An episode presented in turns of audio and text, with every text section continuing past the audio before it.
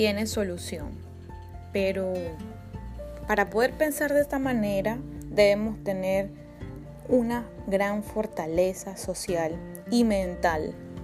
Cuando hablamos de social es porque de esa manera eh, se desarrolla ese optimismo a partir de lo que vemos, a partir de, la, de, esa, de ese sentir, de compartir con otras personas y mental porque debemos desarrollar de alguna u otra manera formas para poder buscar solución a todas las cosas que nos suceden en la vida, porque así como nos suceden cosas positivas, también nos suceden cosas no tan positivas. Entonces tendemos a decaer, tendemos a no ver posibilidades. Y cuando decimos que todo tiene solución es porque sentimos y sabemos en el fondo que siempre hay un abanico de posibilidades donde no, donde no hay nada imposible.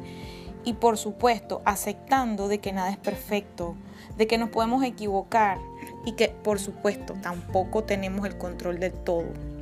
Tenemos diferentes formas de manejar los problemas y tenemos diferentes maneras de buscar soluciones, pero lo más importante es que debemos accionar, no reaccionar, sino accionar, buscando formas de expresar esa solución con calma y con esa gran fortaleza emocional que algunos tienen y otros no, pero eso es lo que vamos a aprender poco a poco.